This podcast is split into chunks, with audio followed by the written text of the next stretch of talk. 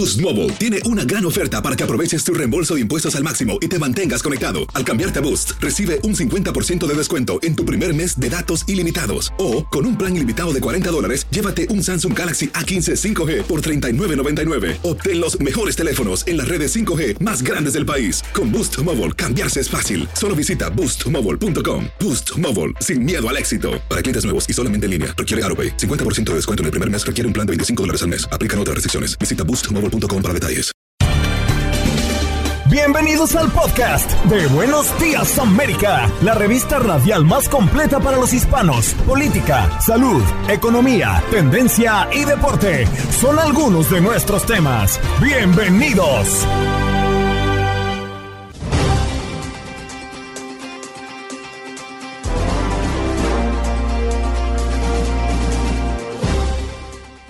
Hola, soy Andreina Gandica y este es el podcast de Buenos Días América. En nuestro show del día de hoy conversamos con Gabe Vázquez, congresista por el Distrito 2 en Nuevo México, para hablar de inmigración y la situación en la frontera, también con el tema del fentanilo. Edilberto Mejía Torres, el doctor Mejía, conocido así por nuestra audiencia, vino a hablarnos de nuestro tema del día, series y también películas, inclusión o imposición. Y para hablar de este tema a profundidad, también invitamos a Mari Avilés, editora de español, reseñas de película y programas de televisión para Common Sense, y Edgardo El Conde Reyes, director audiovisual, experto en cine. Y en los deportes, Aldo Viro Sánchez para hablar de la paseada que le han tirado el Real Madrid en el reciente juego de semifinales en su vuelta frente al Manchester City. Queda eliminado el equipo merengue. También nos habló de la NBA, cómo van las finales de conferencia en el llamado mejor baloncesto del mundo el béisbol de las grandes ligas, sus resultados y otros temas alrededor del béisbol en los Estados Unidos, el fútbol en México y mucho más. ¿Qué pasó? Las noticias relevantes. Las historias destacadas. El resumen de lo más importante. Estos son los titulares. Un grupo de 34 migrantes de los secuestrados en un autobús que viajaba de Chiapas a Nuevo León fue rescatado la noche de ayer miércoles, según informó en un comunicado la Fiscalía General de San Luis Potosí. En más información también le presentamos que proyecto de ley busca que migrantes que agredan a un oficial o bomberos sean deportados, aun si tienen green card. El proyecto de ley fue presentado en la Cámara de Representantes y propone que cualquier inmigrante condenado por una agresión contra un agente eh, sea deportable. Una niña inmigrante de 8 años murió bajo custodia de la patrulla fronteriza en Texas, según informó en la noche de ayer miércoles la Oficina de Aduanas y Protección Fronteriza de Estados Unidos en un comunicado. Montana se convierte en el primer estado de Estados Unidos que prohíbe el uso de TikTok. El gobernador firmó la ley argumentando que es una medida para protegerse del Partido Comunista de China. Noticias que nos llegan desde Nueva York. Vamos a estar aquí para defender el derecho de nuestros hijos. Es lo que asegura una madre de la escuela 172 en Sunset Park en Brooklyn, donde por tercer día consecutivo padres de familia han alzado sus voces para expresar su descontento por el uso de gimnasio escolar como albergues para solicitantes de asilo. Hispanos se ven afectados por escasez de personal de salud en Estados Unidos. Se necesitan 17 mil médicos. Y si usted quiere abrir un negocio propio en un seminario, empresarios y expertos en economía te orientan para lograrlo. Más información en nuestra página web univision.com, sección Houston. Cinco estadounidenses se contagian con meningitis tras operarse en México. Las autoridades de ese país clausuraron dos clínicas fronterizas luego de conocerse estos casos. Y en información deportiva, hoy se juega el segundo duelo de semifinales del fútbol mexicano con el Clásico Nacional, Chivas contra América.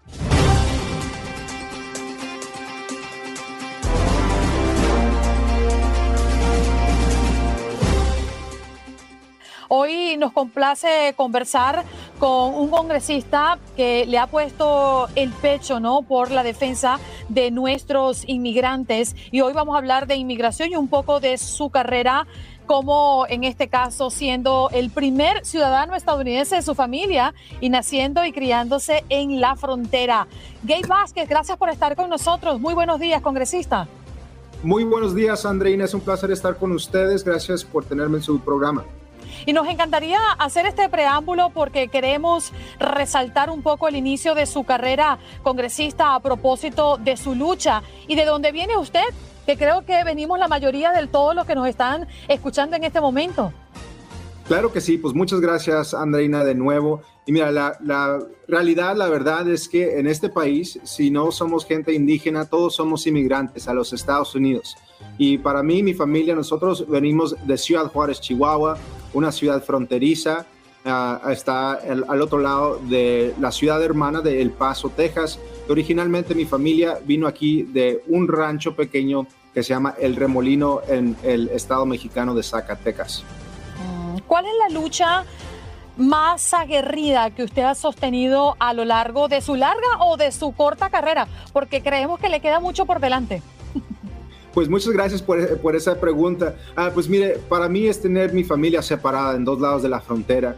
Ah, aún la mayoría de mi familia todavía vive en México, ah, muchos que no tienen visa, y pues estar separado de nuestra familia, de nuestra, de nuestra cultura, nuestra comida, de todas las cosas que en realidad forman nuestra identidad, para mí ha sido lo más difícil, pero tener la, el privilegio de ser ciudadano americano, para mí vino con una responsabilidad de ser un líder en mi comunidad, de ser un líder en este país. Y por eso corrí para con el Congreso. Lo que yo estaba viendo en mi distrito, aquí en el sur de Nuevo México, es que teníamos una congresista que era anti-inmigrante, que no honraba los sacrificios de toda la gente, hasta los trabajadores agrícolas, uh, hasta los estudiantes, los doctores, uh, las maestras y los maestros que eran inmigrantes y contribuían a nuestras economías. Entonces yo decidí correr contra ella, en parte por su posición uh, contra la inmigración en este país. Ahora, congresista, buenos eh, días, gusto saludarlo. Preguntarle, ¿cómo ha visto las cosas tras el fin del título 42 en esa parte de la frontera en Nuevo México? Y otra pregunta, ¿cómo considera usted que podría arreglarse toda esta situación de la migración que tanto eh, pues está presente en este país? Sí, pues mire, esta semana yo hablé con el jefe del sector fronterizo aquí en El Paso y lo que él me dijo que el verdadero flujo de migrantes ocurrió durante las últimas dos o tres semanas. Y esto era antes de que expirara la medida del título 42. Me dijo que no esperábamos tener un gran flujo, tal vez debido a lo que estábamos viendo en las noticias nacionales y en la televisión nacional. Entonces lo que vimos aquí en la frontera era completamente diferente de lo que estaban diciendo en la prensa nacional. Es realmente, esa realmente no era la, situación y nos encontrábamos aquí en la ciudad de Las Cruces y de Deming, en Salem Park, en mi distrito, nosotros preparados eh, para el flujo que iba a venir, que nunca, que nunca vino. Pero hasta esta hora la situación, lo que, por lo que yo veo, no es tan crítica como algunos podrían haber dicho y las cosas están bastante bajo control. Ahora que el título 42 ha expirado, uh, siguen habiendo algunas consecuencias para personas que deciden no seguir el proceso legal de solicitar asilo. Para mí, pues yo he propuesto ya varias sol soluciones y he hablado con mis colegas de los dos lados uh, de, eh, de, una manera bipartidista.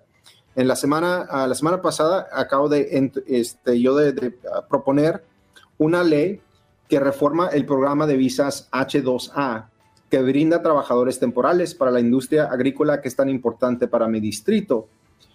Nuestros trabajadores agrícolas son increíblemente importantes para nuestro suministro de alimentos, nuestro sistema alimenticio y nuestra seguridad alimentaria. Yo quiero reformar ese programa para ayudar a los inmigrantes que quieren venir a este país, tener estatus legal y poder también traer a su esposa o hijos que tengan una manera de también de trabajar en este país. Y también lideré una llama, eh, un llamado para fondos adicionales para detener el flujo del fentanilo hacia los Estados Unidos en una carta firmada por bastante miembros de, de, del Congreso.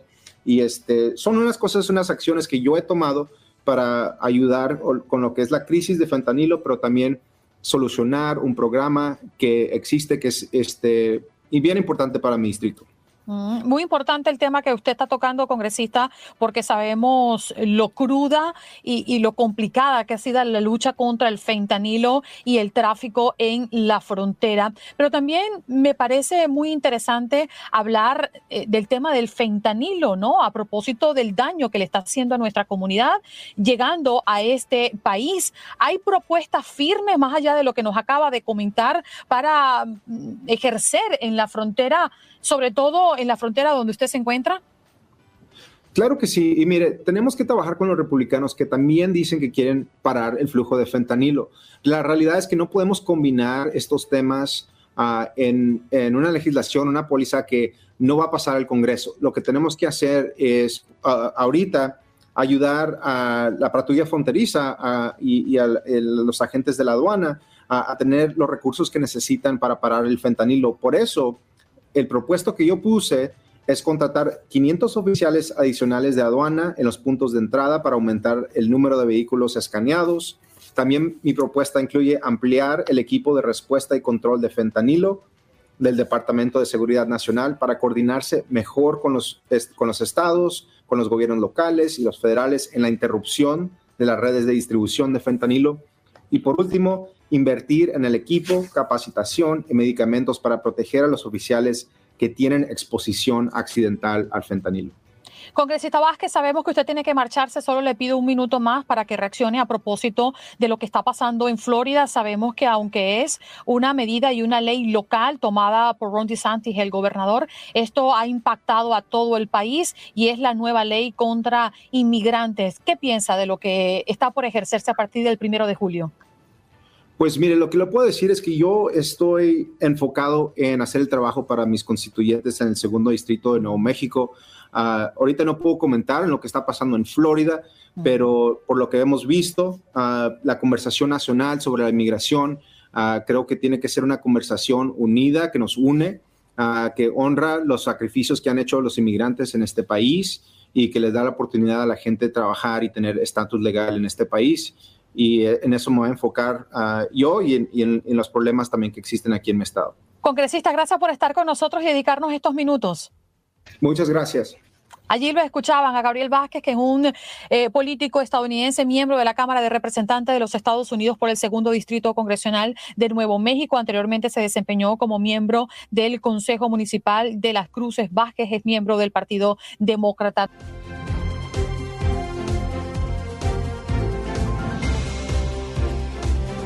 Bueno, aquí está ya listo como todos los jueves, a veces en la playa, otras veces en la montaña, otras veces en pleno Times Square de Nueva York, pero esta vez está en su auto, en su Ferrari. Buenos días, doctor Mejía Torres, ¿cómo me le va?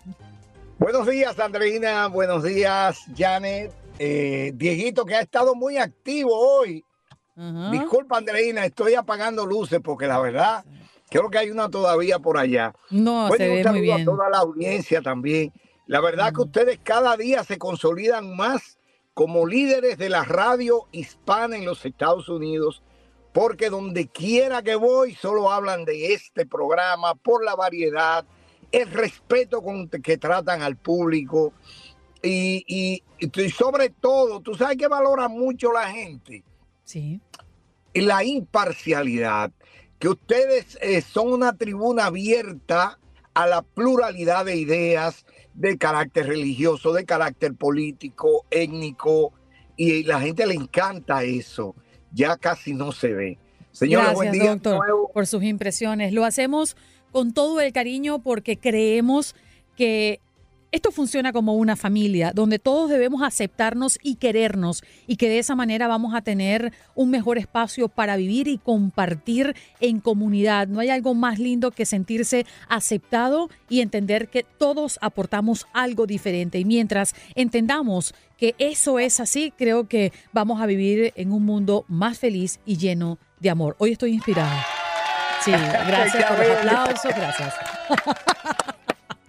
Ese Jorgito es malo, ¿verdad, Andreina? Eh, eh, ese, ese no tiene, mire, no tiene piedad con nadie. Yo, yo sé que esos aplausos vienen con algo detrás. Exacto, exacto.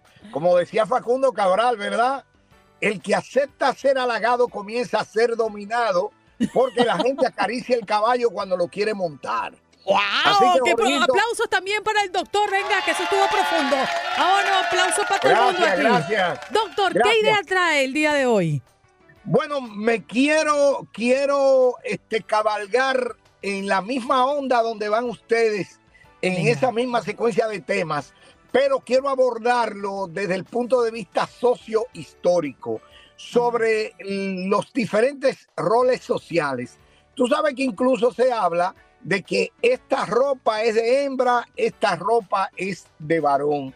Eso no vino predeterminado por ninguna ideología.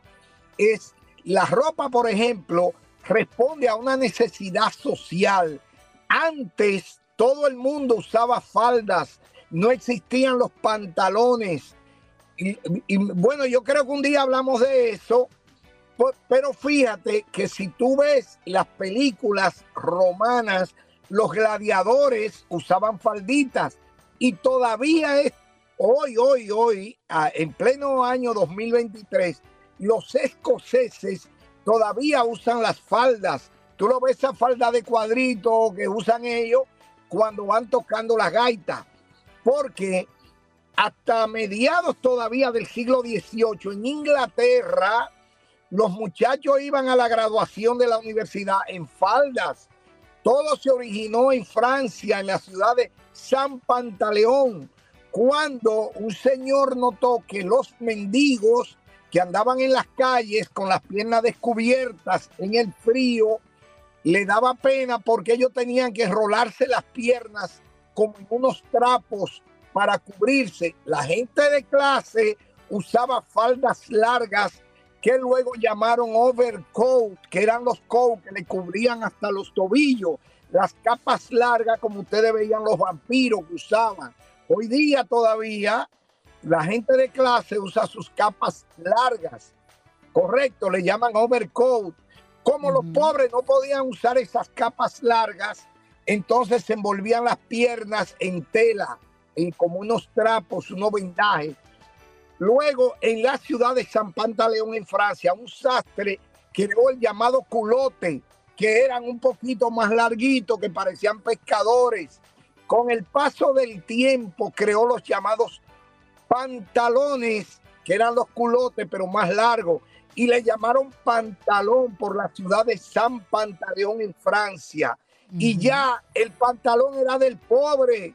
La gente rica no usaba pantalones todavía porque eso era para los pobres, para cubrirse las piernas.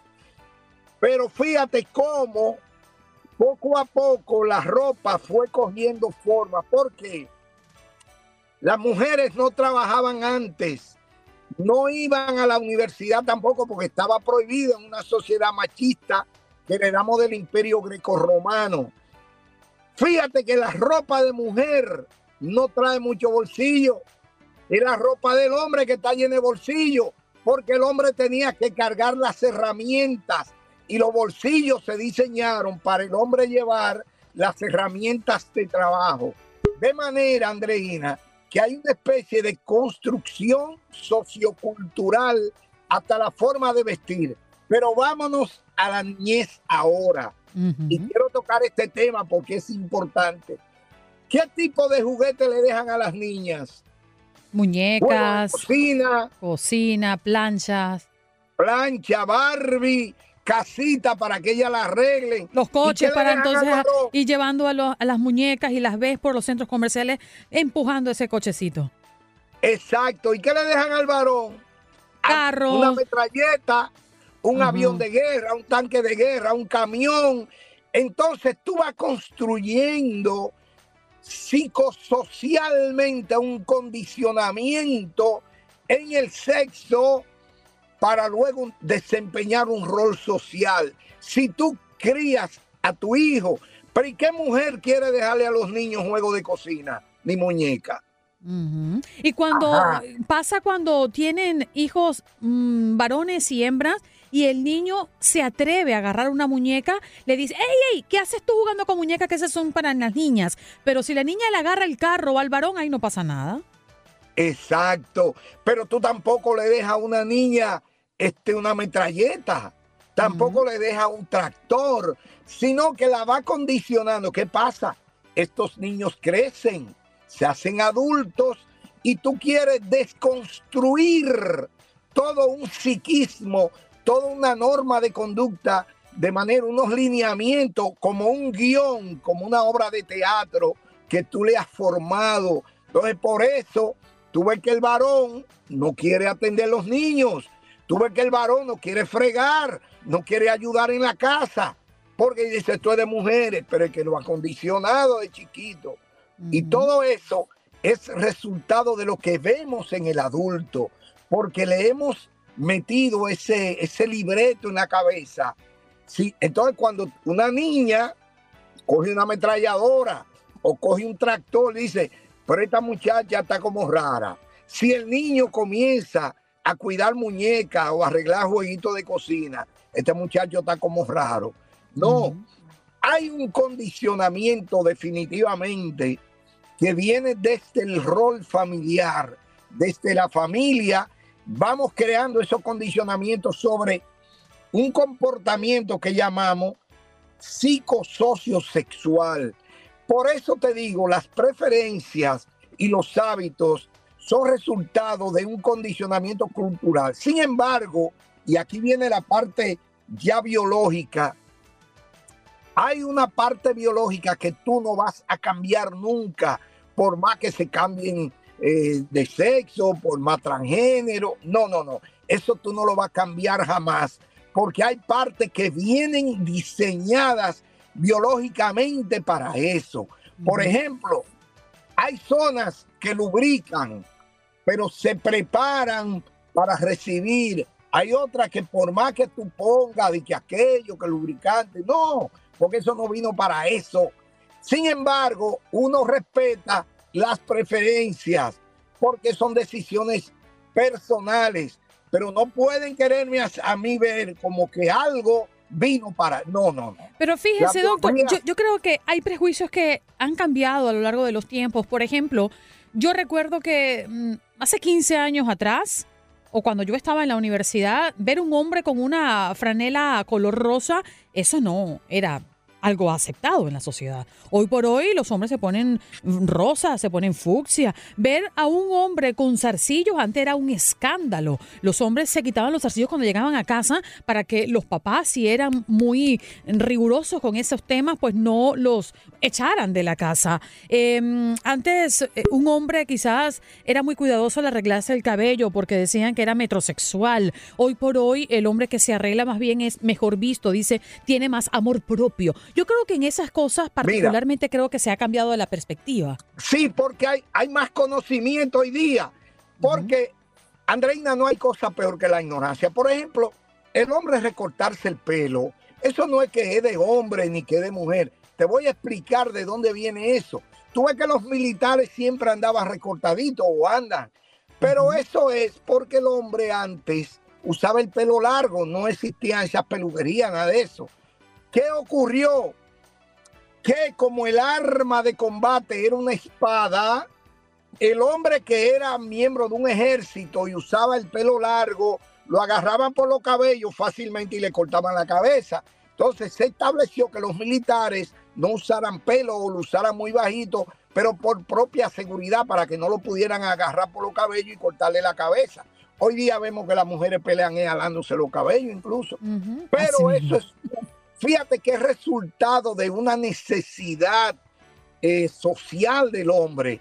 Esos hábitos que la mujer use el pelo largo, que el pelo corto, que, que la religión nada tiene que ver con eso. Incluso la palabra fornicación, que la gente cree que es enteramente bíblica, no. La palabra fornicación viene de fornice, que era la viga de los puentes, porque las prostitutas tenía sexo debajo de los puentes escondidas y de ahí de fornice vino fornicar, que tener sexo abajo de un puente. Y ya la, pues la gente ha mezclado con religión muchas cosas que no tienen nada que ver con religión. Eso de que esto es de hembra, esto es de varón. Eso, eso que tú estás citando, por ejemplo, la forma del pelo. Mira, ahí tienes tú un ejemplo del color rosado, que hembra. No, eso no tiene nada que ver. Tú sabes que los niños al nacer, tú no puedes diferenciar por la carita quién es varón y hembra cuando son pequeñitos. Tú no sabes cuál es hembra ni varón. Entonces, por costumbre se estableció una estrategia de para saber que era varón le ponían cositas azules, para saber que era hembra le ponían cositas rosadas. Pero eso es simplemente para identificar cuál es el varón y la hembra, porque mientras son baby, por la cara tú no sabes quién es varón hembra. Fíjese que me pasó algo eh, con un niño que yo estimo que tiene mm, tres, cuatro años, no mucho. Y llegamos a un lugar donde estábamos haciendo una reunión, adultos, cada quien venía con sus hijos y viene esta pareja con un varoncito más grande, como de 12 años, y con este niño de 3 o 4 años. Ese niño de 3 o 4 años tenía el cabello amarillo espectacular, un rubio bello con el cabello hasta los hombros. Y me atreví a decirle, qué linda tu nena, porque además era un muñeco, el niño, y era un niño. Y bueno, estaba vestido como de colores pasteles y entonces, bueno, nunca supe si era niña. Y la mamá saltó y me dijo, es un niño. Me dijo como, Esa fue mi carta de presentación esta noche. Así que discúlpeme los presentes, dije yo. Pero sí, pasa mucho y uno tiene esos prejuicios ya creados. Doctor, nos tenemos que ir. Me quedan 20 segundos, pero dígame, ¿cómo va su canal de YouTube? Bueno, vamos bien, recordando que me pueden conseguir por mi canal de YouTube Res Humani y en TikTok Homo Erectus. Janet, un abrazo para ti, gracias por todo tu apoyo. Un abrazo. Andreina, antes de irme, saludar a ah. Jorge Luis, mi gran amigo. Eso, su gran amigo, amigo de todos nosotros, los amigos del doctor son amigos nuestros. Doctor Mejía Torres, gracias por estar con nosotros. Que empuje el vehículo para que pueda rodar, dice por aquí los oyentes. No ya estoy esperando que venga la grúa porque no quiere prender.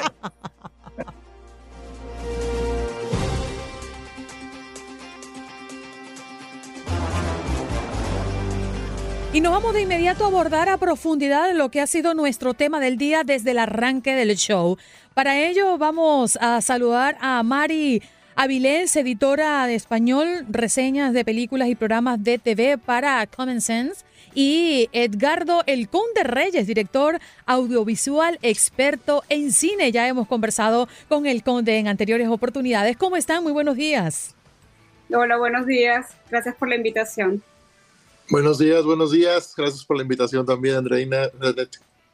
Bueno, hemos dejado sobre la mesa este cuestionamiento y hemos tenido muchas impresiones de nuestros oyentes. Las películas y las series recientemente ofrecidas por las plataformas líderes en contenido, sobre todo cuando pensamos en nuestros hijos, niños o ya entrando a la adolescencia. Y ha generado mucha controversia eh, la inclusión de personajes de diferente color de piel, por ejemplo, y diversidad sexual.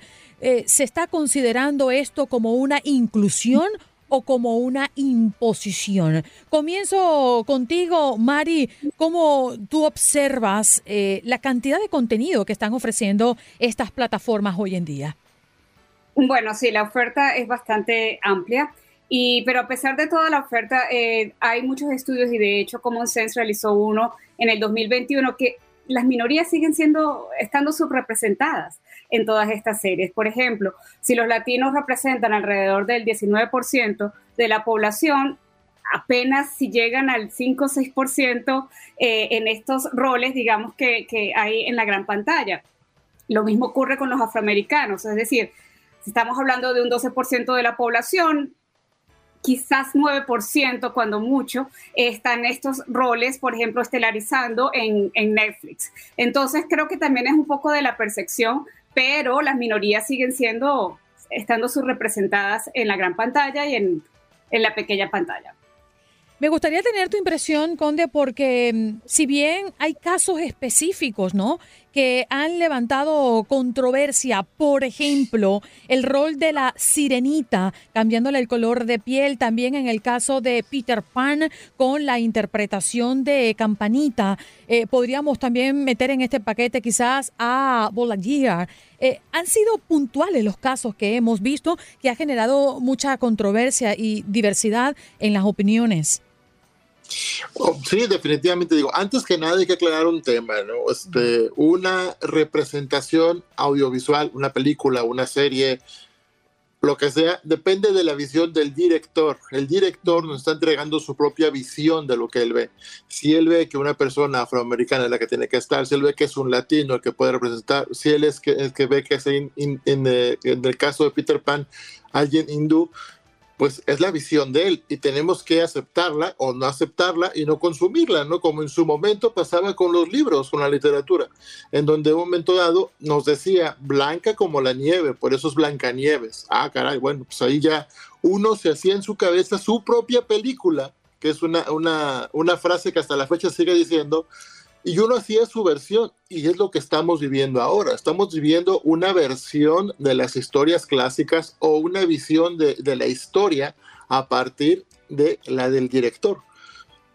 Mm, si es inclusión o forzada o no, yo no le veo el tema a eso, porque casi siempre es el talento, ¿no? En el caso de los actores, tenemos que empezar por la parte de talento, y en el caso de representar una minoría atrás de cámara, que es parte de lo que también está imponiendo ahorita la academia para poder llegar a los Oscars, pues considero que se debe de tomar en cuenta el talento para generar eso y no solamente tenerlos por tenerlos. No sé si, si estoy siendo confuso, si me estoy dando a entender.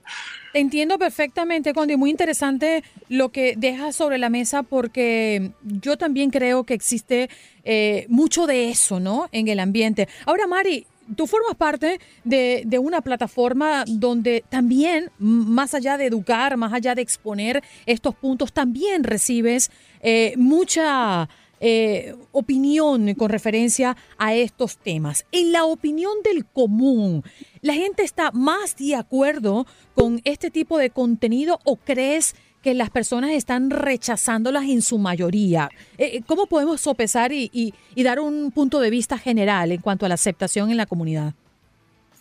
Pues va a variar, va a variar eh, dependiendo de los grupos, ¿no? por ejemplo, los grupos de minoría evidentemente van a estar mucho más contentos de que existan personajes que se parezcan a ellos.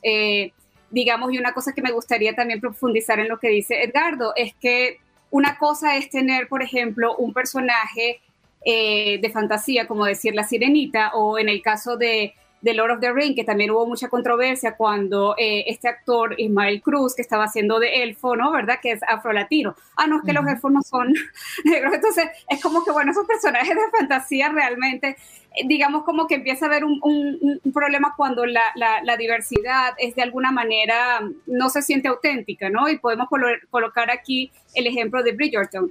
Eh, había una cantidad de, personas, de personajes, de minorías, que realmente no corresponde con la época, por ejemplo. Entonces, ahí ya creo que empieza a haber como un poquito de, disonancia, pero lo que dice Edgardo es también, es un proceso creativo, ¿no? Es, es algo que, y que da la oportunidad también a las familias de conversar acerca de esto, ¿no? Eh, nosotros, por ejemplo, en Common Sense tratamos de que la diversidad sea auténtica, ¿no? Que, por ejemplo, los personajes no sean estereotipados. Porque una cosa es que, por ejemplo, y eso nos pasa mucho a los latinos, nosotros no queremos ser vistos siempre como los delincuentes, los narcos o, o, los mucamas. Entonces, reforzar estos estereotipos no está bien. Eh, cuando se representa a alguien de minoría de una manera eh, respetuosa, que es un personaje que no es estereotipado, es positivo. Y eso lo aseguran muchos estudios, o sea, incide en, los niños verse reflejados de una manera positiva en la pantalla. Y te doy un aplauso por eso, Mari, porque es muy cierto. Eh, cuando hablan de los hispanos o cuando hablan de los mexicanos o cuando hablan de los venezolanos, eh, eh, se traduce a em, corrupción, se traduce a narco, se traduce a delincuencia. Pero vaya que se han existido propuestas que en el mercado han sido sumamente exitosas y el conde no me dejará mentir. propuestas como Coco, por ejemplo, que fue tan bien aceptada, Encanto, por ejemplo, que también fue una una consecuencia de la aceptación de películas como Coco, el Conde. Así es, efectivamente. Toman personajes ficticios o creados para la historia, que es algo también muy interesante, ¿no? Lo que está haciendo en este caso la productora de Disney, pues es tomar historias que ya conocemos, con las cuales estamos visualmente acostumbrados a algo, y nos cambian las cosas, pues obviamente hay un cierto este, recelo a este cambio, ¿no? Pero cuando nos, dan una historia nueva, Coco, Raya, este, Valiente, o sea, hay historias nuevas que creo que funcionan perfectamente. y los niños se ven identificados. O sea, mi hija ve Raya y pues dice, ah, mira, pues es una persona oriental, es, o se empieza a decir los rasgos como tus héroes de Shang-Chi, papá, ¿no? O sea, luego, luego se acuerda que hay más personajes que son de ese estilo. Entonces creo que ahí es donde está eh, radicando un poquito el problema, ¿no? Que quieren seguir retomando la misma fórmula y no se están arriesgando a hacer una fórmula nueva, a mostrarnos personajes nuevos. Hay muchísima literatura que creo yo que no ha sido adaptada ni a cine, ni a serie, ni a telenovela, ni a nada que podemos rescatar y podemos crear cosas nuevas también y dejar en paz todas las historias viejas que ya hemos escuchado y visto y revisto, tanto por una empresa y por otra y por otra, siempre y cuando hablemos de generar nuevas oportunidades. Si hablamos como dije al principio, de la visión de un director o de la visión de alguien, de un productor audiovisual, de un tema en específico, pues bueno, tenemos Hamilton, ¿no? En, Broadway, que es creo que un muy buen ejemplo de lo que se puede lograr, porque es música fuera de época, es un cast fuera de época, pero tratan un tema muy importante y el único personaje, por así decirlo, blanco es el rey. De ahí en fuera, todos los demás representan a toda la comunidad que ha hecho Estados Unidos, ¿no? Que son todos estos migrantes que llegaron a, Estados Unidos en su momento. Pero también hay que decir, eh, Conde, que mm, gracias a estas propuestas también se han visto en, modo de rechazo la baja taquilla o la taquilla que no se esperaba, como por ejemplo el año pasado con Year. A mí me decían que había una escena, niña con niña besándose, entonces yo no sabía si dejar ver a mi hijo la película solo o yo acompañarlo y decidí acompañarlo. Lo vimos en casa, no la vimos en el cine y él ni se enteró de que eso pasó. Ni se enteró porque además una escena tan cortita que hubo demasiado escándalo alrededor de eso. María, a mí me gustaría que antes de, marcharnos nos hables de lo que hace eh, Common Sense Media. Eh, me encantaría que dejáramos ese mensaje sobre la mesa. Bueno, Common Sense Media, nosotros tenemos 20 años eh, y, se nos conoce por estas ah, reseñas que hacemos sobre películas y programas de televisión. Y nosotros, nuestra metodología se basa, digamos, con lo que es adecuado para la edad. Entonces nosotros le damos las herramientas a los padres y le decimos, bueno, mira, esto es lo que te vas a encontrar en esta película o en esta serie. Y son los padres quienes van a decidir si, digamos, esto es apropiado para ellos, de, acuerdo a su eh, sistema de, creencias, de valores, etcétera. Nosotros nunca, eh, más que censura, es una cuestión de cordura, ¿no?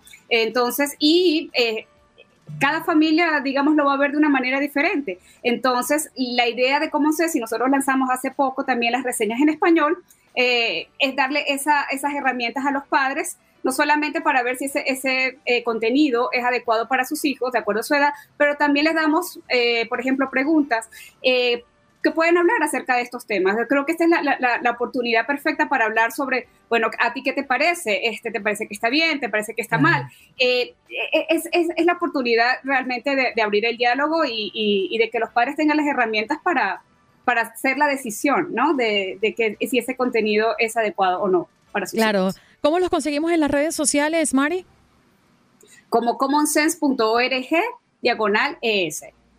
y del Conde, y del Conde ya me lo sé. Opinión del Conde, ¿no? Así es, arroba opinión del Conde en todas las redes sociales.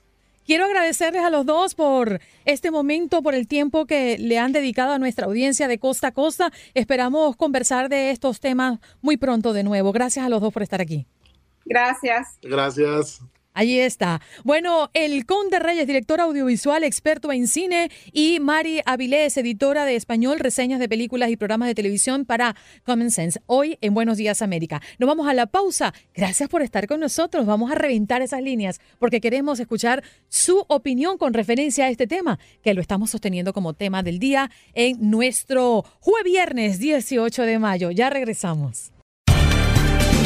Estás escuchando el podcast de Buenos Días América, la revista radial más completa para los hispanos. Escúchanos en las diferentes plataformas: Euforia, Spotify, TuneIn y iHeartRadio. Tu DN Radio. Vivimos tu pasión. Adrenalina, pasión y orgullo. Todo por ser campeones. En Buenos Días América. Contacto Deportivo.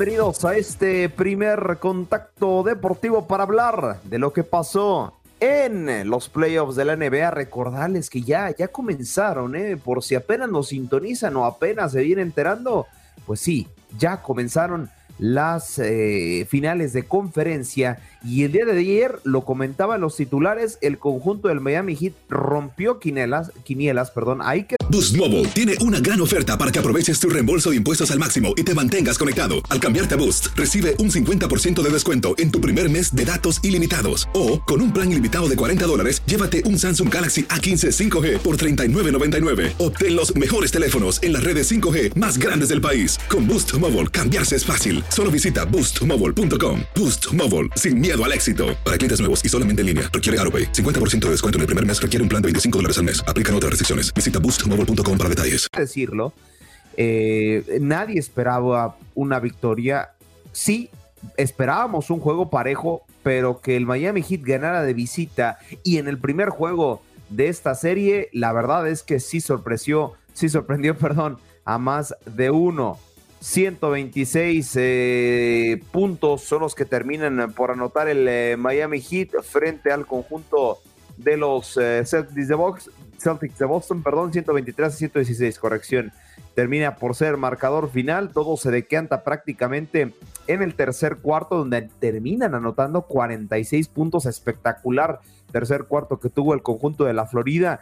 Y bueno, ya irá pues con mayor seguridad el día de mañana para enfrentar al conjunto de los Celtics de Boston. También simplemente recordarles que pues la actividad de la NBA no para, obviamente, a pesar de que ya son finales de conferencia, no para en absoluto, porque el día de hoy, a las 8.30 de la noche, tiempo del este, los Lakers estarán recibiendo a los Denver Nuggets. Recordarles que Denver lo va ganando 1 por 0 la serie. Así que bueno, así la información por lo menos en playoffs y vámonos también en más noticias referente a este juego entre el Miami Heat y los Celtics de Boston, porque Jimmy Butler, para mí, lo que viene siendo el jugador más destacado del conjunto de la Florida, pues salió motivadísimo la noche de ayer y les voy a decir por qué. Obviamente está apuntando al récord de Michael Jordan, todavía le falta, no hay que emocionarnos, apenas es su segundo juego consecutivo consiguiendo esta marca, pero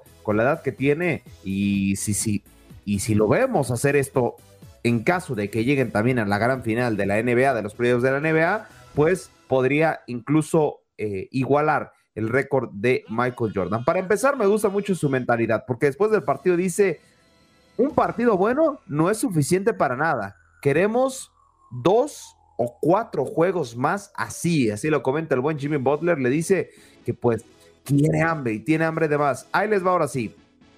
Jimmy Butler se convierte en el tercer jugador de la NBA en los playoffs de la liga en tener por lo menos más de un juego con 35 puntos, más de 5 rebotes, más de 5 asistencias y más de 5 robos. Allen Iverson lo consiguió, igual dos juegos, al igual que Jimmy Butler, y obviamente quien encabeza la lista es Michael Jordan, con 7 juegos teniendo esta marca. Obviamente, el jugador del Miami Heat apuntará al récord de Michael Jordan. Sí, le hace falta cinco. Recordemos que hace falta seis en caso de que lleguen al séptimo juego el Miami Heat. Y si pasan, pues tendrá la oportunidad de por lo menos cuatro juegos más para lograrlo. Vámonos ahora a repasar también la actividad que está pasando en el draft de la NBA. Primero, pues hay rumores que indican que James Harden, así es el jugador de los 76ers de Filadelfia, pues estaría abandonando la franquicia. Eh, por ahí se hablan de algunos eh, jugadores, perdón, se, hablan de algunas franquicias que le están coqueteando, los Toronto Raptors, el mismo caso de los eh, Celtics de Boston, también por el Miami Heat se hablaba que estaba interesado en este jugador, en adquirirlo, y por ahí también para sumarse a la lista de los pretendientes, pues también están los Lakers, pero los Philadelphia 76ers no están dispuestos a dejarlo ir tan fácil, pues le ofrecen un eh, contrato multimillonario de 35.6 millones de dólares de opciones para por lo menos fichar por los siguientes tres años al jugador número uno de este conjunto, literal, número uno en su dorsal.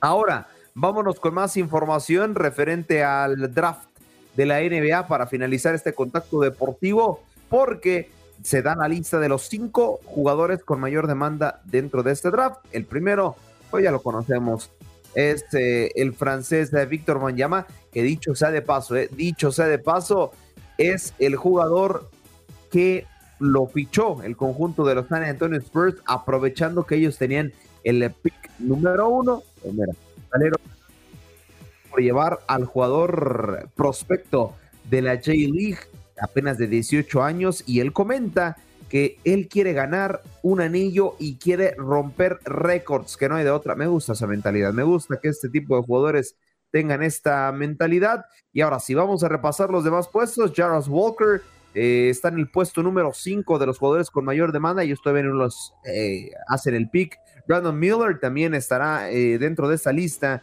Ahmed Thompson. Y finalmente en el puesto número 2, después de Víctor Bañama, está Scott Anderson.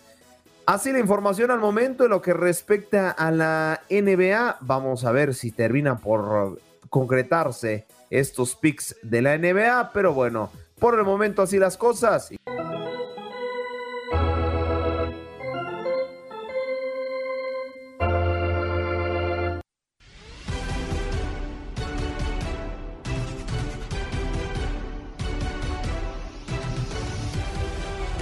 Bienvenidos, bienvenidos a este segundo contacto deportivo para hablar de lo que hoy en día es noticia en la Major League Baseball.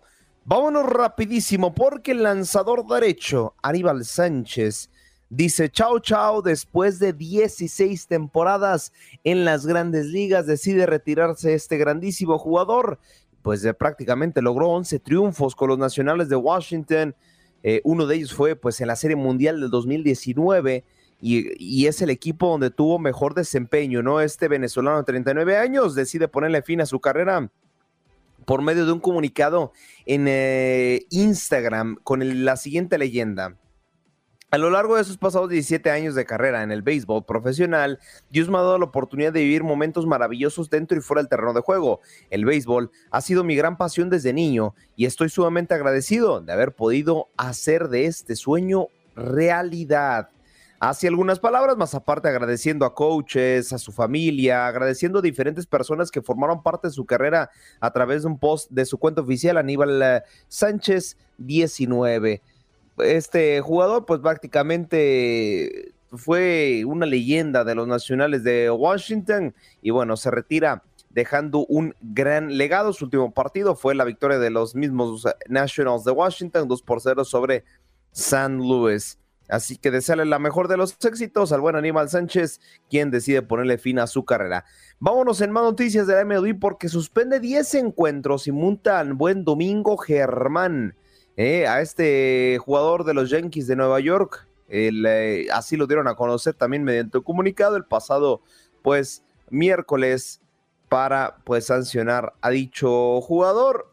Pues al momento no ha apelado, parece ser que pues va a recibir la sanción debido a pues conducta antideportiva, pero pues eh, no ha habido ninguna postura del jugador al momento, porque claro, puede, puede, eh, lo que no sabían es que en la MLB, si no estás de acuerdo con una sanción, puedes apelarla, pero tienes 24 horas para hacerlo y al parecer Domingo Germán no ha, no ha mm, como tal presentado una apelación, no ha presentado una queja, así que parece ser que él considera adecuado su castigo. Recordarles que pues parecía ser que estaba eh, usando sustancias externas a lo que tiene permitido la Major League Baseball, a eso se le conoce también como eh, conducta antideportiva y pues ya así así ha decidido suspenderlo el conjunto del MLB, 10 partidos, pues prácticamente serán entre dos y tres semanas de actividad de las grandes ligas. Eso sí, por lo menos ya se ha pronunciado en conferencia de prensa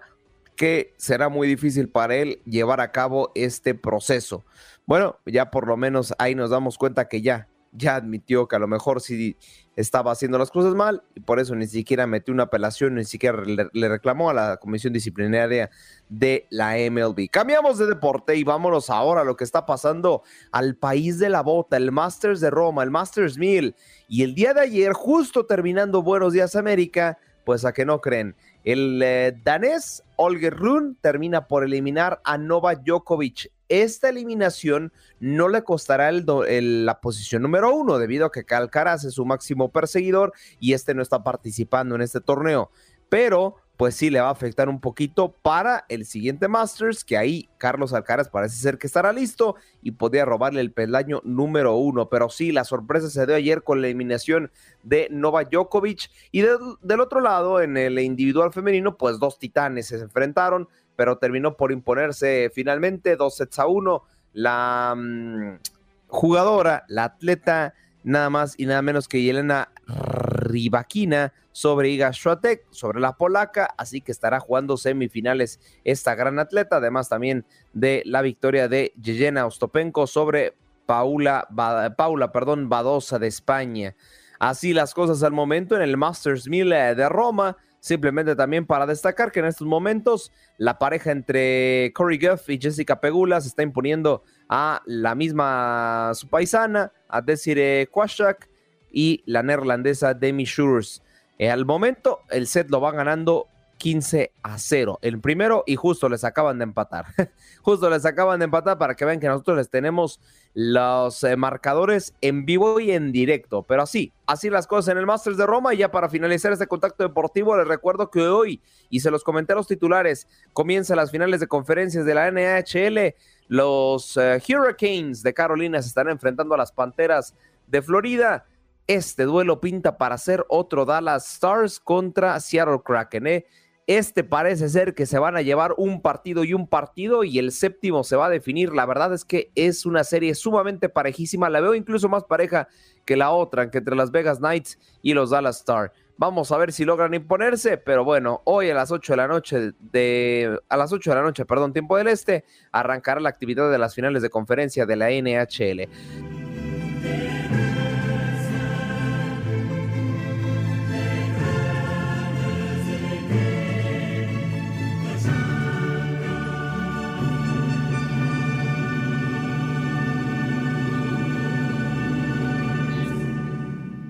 Ay, qué bonito himno el de la UEFA Champions League porque ya tenemos la gran final. Así es, ya está definida aquellos invitados que estarán en Istambul el próximo 10 de junio del 2023. Ya lo comentábamos desde ayer, el Inter de Milán se impuso por un global de 3 por 0 a la Associazione de Calcio Milán, a su acérrimo rival. Y el día de ayer, desde el Etihad Stadium, el conjunto del Manchester City dio cátedra y demostró por fin la verdad hay que reconocerlo, hay que reconocer cuando lo hacen de buena manera. El Manchester City ayer por fin demostró madurez deportiva, demostró el por qué sí debe ser considerado, pues por ahí uno contendiente al título, le ganó al gran favorito, le ganó al vigente campeón y no solamente le ganó, lo humilló y le dio clase de cómo manejar un partido. De verdad, ahora sí que se vio la escuela de Guardiola en el terreno de juego. Anularon totalmente un partido extraordinario de Bernardo Silva. Prácticamente es quien se carga el equipo a la espalda y termina por darle el pase a la siguiente ronda. Y bueno, un Real Madrid que honestamente le faltó. Perdiendo la liga y perdiendo la Champions, me, preguntaba por ahí hace poquito Exo Marce, pues para mí, ya con este fracaso del, del, Real Madrid en el Champions, porque si el Real Madrid no gana la Champions es fracaso, para mí la temporada merengue ha sido regular a mala. Solamente se llevaron la copa y posiblemente estén peleando por ser tercero y cuarto de la liga. Pero bueno, vámonos con los protagonistas del partido en esta victoria 4 por 0 del eh, Manchester City sobre el Real Madrid. Josep Guardiola, así es, el estratega ciudadano, habla de la constancia que tiene que tener el equipo y que están cerca de ganar esta competencia. Si vamos a menudo, a menudo jugando final de Champions, algún día la ganaremos. Seguro. Para ganarla una vez. Yo soy, yo soy culé, soy del Barça, todos lo reconocéis, lo sabéis, vaya. Tardó mucho, perdió tres o cuatro finales de la Copa Europa antigua para ganarla. Porque somos el City vamos a ganarla cada vez año. Pues pasa, pues la lección del año pasado la aprendes y, y así está. No, no hay más. Por tanto es estar cada año ahí, cada año. Esto te hace equipo grande. Grande es el cada año estás luchando, llegar a mayo, a mayo, junio, estando luchando por las competiciones. Y bajo el formato actual, si el Manchester City logra coronarse campeón de la Champions League y parece ser que se va a llevar la Premier League, podría ser el primer, eh, el segundo equipo, perdón, bajo este formato Premier League en ganar un triplete. Ya lo consiguió el Manchester United ganando la FA Cup, ganando la Premier League, ganando la Champions y, el, y los ciudadanos podrían también conseguirlo en este año si se dan las cosas. Vamos con la contraparte, con el profe Ancelotti, que bueno, comenta que los errores se hicieron presentes y da sus impresiones de la derrota. Creo que eh, obviamente el planteamiento del partido eh, no hemos hecho lo que estaba planteado, pero esto, como he dicho, no tenemos que, que hacer eh, un drama. Eh, creo que esta, esta plantilla lo ha hecho muy bien el año pasado, lo ha hecho muy bien este año. No hemos, hemos tenido la, la, la, capacidad de llegar a jugar una otra final. Esto eh, creo que esta plantilla ha hecho muy, muy bien esta temporada y lo va a hacer mejor la próxima temporada. Serán los Reyes de Europa, pero eso sí, no se puede ganar todos los años, cinco finales en nueve años. Los aficionados merengues deben de estar orgullosos de su equipo. Ahora dejamos la UEFA Champions League y vámonos a la otra cara de Europa.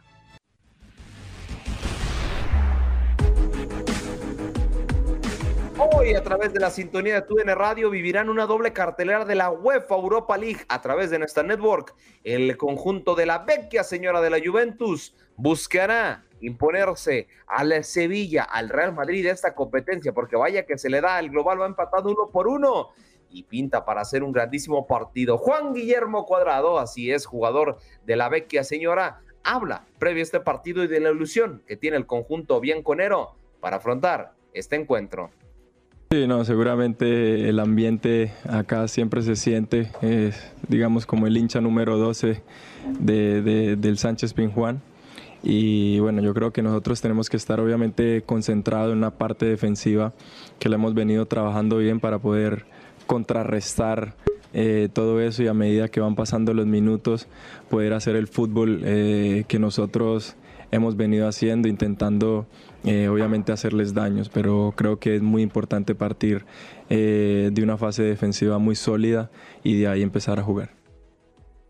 Y a través de tu aplicación Euforia y Tuden Extra podrás vivir el partido donde ahí estará su servidor junto a Jorge Rubio. El partido entre el Bayer Leverkusen, para mí la verdadera chavineta, en contra del eh, conjunto de la Roma. La Roma aquí lo va ganando 1 por 0 en el global. Ya para finalizar nuestro contacto deportivo, vamos simplemente a dar un repaso de lo que será la actividad de Conference League el día de hoy, la tercera cara de Europa. Y ahora sí, finalmente vamos con la actividad de la Conference League para finalizar, porque recordemos que la gran final la sintonizamos a través de nuestra sintonía. Válgame la redundancia. El día de hoy, ese Talmar recibirá al West Ham United. Recordemos que el conjunto londinense lo va ganando 2 por 1 en el global. Y el Basel desde Suiza estará recibiendo a la Fiorentina italiana con un global también a favor de los suizos 2 por 1.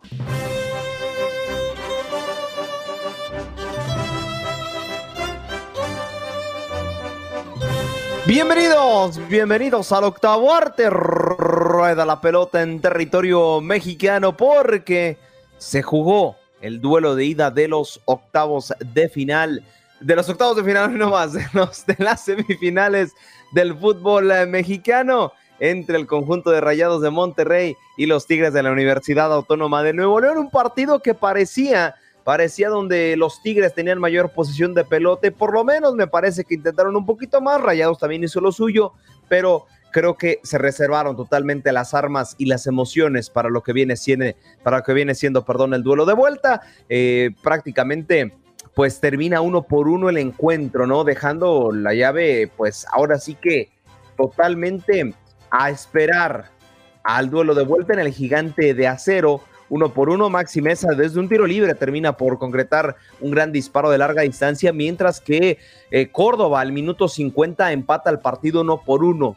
Reitero, todo se definirá en la vuelta en, el Gigante de Acero este próximo sábado 20 de mayo. Ahora vámonos, vámonos a lo que será el gran partido entre las Chivas Rayadas del Guadalajara y las Águilas del la América el día de, el día de hoy. Así es, y llevaremos cobertura a través de las redes sociales, a través, perdón, otra vez, a través de las redes sociales de TUDN Radio. Ahí estarán eh, nuestros compañeros llevándole la mejor información referente, me parece que estará Toño Murillo, por si ya está en cabina, pues bueno, ahí les llevará cosas para este partido, que por cierto, por si todavía están a tiempo, hoy, si de pura casualidad vas a estar visitando Guadalajara, o si tienes familiares aquí, nosotros tenemos boletos para ese partido, para el Chivas contra América, diría el buen Toño Murillo, más baratos que en taquilla, para que participen en las dinámicas. Vayan a nuestras redes sociales, Twitter, em, Instagram y Facebook, arroba tudn-radio, para que se enteren de cómo está la dinámica para este partido. Vámonos ahora sí también en información deportiva. Será la segunda vez que América y Chivas se vean las caras en una fase final. Ya lo hicieron en el 2006 y las Chivas terminaron por llevarse esa semifinal. El América sí, tiene de cliente a las Chivas, pero en cuartos de final, en instancias de esa magnitud, o bien en la única final que ha habido de clásico nacional, pero las Chivas en semifinales se han llevado, por lo menos en torneos cortos, se han llevado la única semifinal que se han visto las caras. Por ahí también el técnico Belko Paunovic daba sus impresiones previo a este partido y que comenta el haber aprendido de sus errores el haber aprendido de ese 4 por 2 no favorable para el conjunto rojo y blanco. Así que les reitero, hoy a las eh, prácticamente 10 de la noche, tiempo del este, el conjunto de las Chivas estará recibiendo a las Águilas del América. Y simplemente como recordatorio, también ayer se llevó a cabo la final de la Liga de Expansión MX, en donde el Club Deportivo Tapatío se enfrentó al conjunto del Club Atlético Morelia. Eh, ya saben que ahí tuvimos la mejor cobertura, dos por uno se llevaron la victoria a los rojiblancos y la vuelta desde el estadio de las Chivas se estará llevando a cabo y habrá que ver si el conjunto de Tapatío logra coronarse, porque ah, caray, ya le hacía falta a este fútbol eh, llevarse una victoria. Eh, pues prácticamente en esta división de plata. Así que con esta información estamos cerrando nuestro cuarto y último contacto deportivo.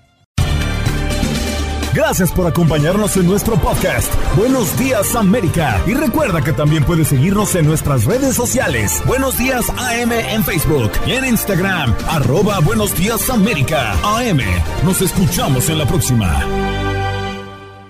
Boost Mobile tiene una gran oferta para que aproveches tu reembolso de impuestos al máximo y te mantengas conectado. Al cambiarte a Boost, recibe un 50% de descuento en tu primer mes de datos ilimitados. O, con un plan ilimitado de 40 dólares, llévate un Samsung Galaxy A15 5G por $39.99. Obtén los mejores teléfonos en las redes 5G más grandes del país. Con Boost Mobile, cambiarse es fácil. Solo visita boostmobile.com. Boost Mobile, sin miedo al éxito. Para clientes nuevos y solamente en línea, requiere AroPay. 50% de descuento en el primer mes requiere un plan de 25 dólares al mes. Aplican otras restricciones. Visita Boost para detalles.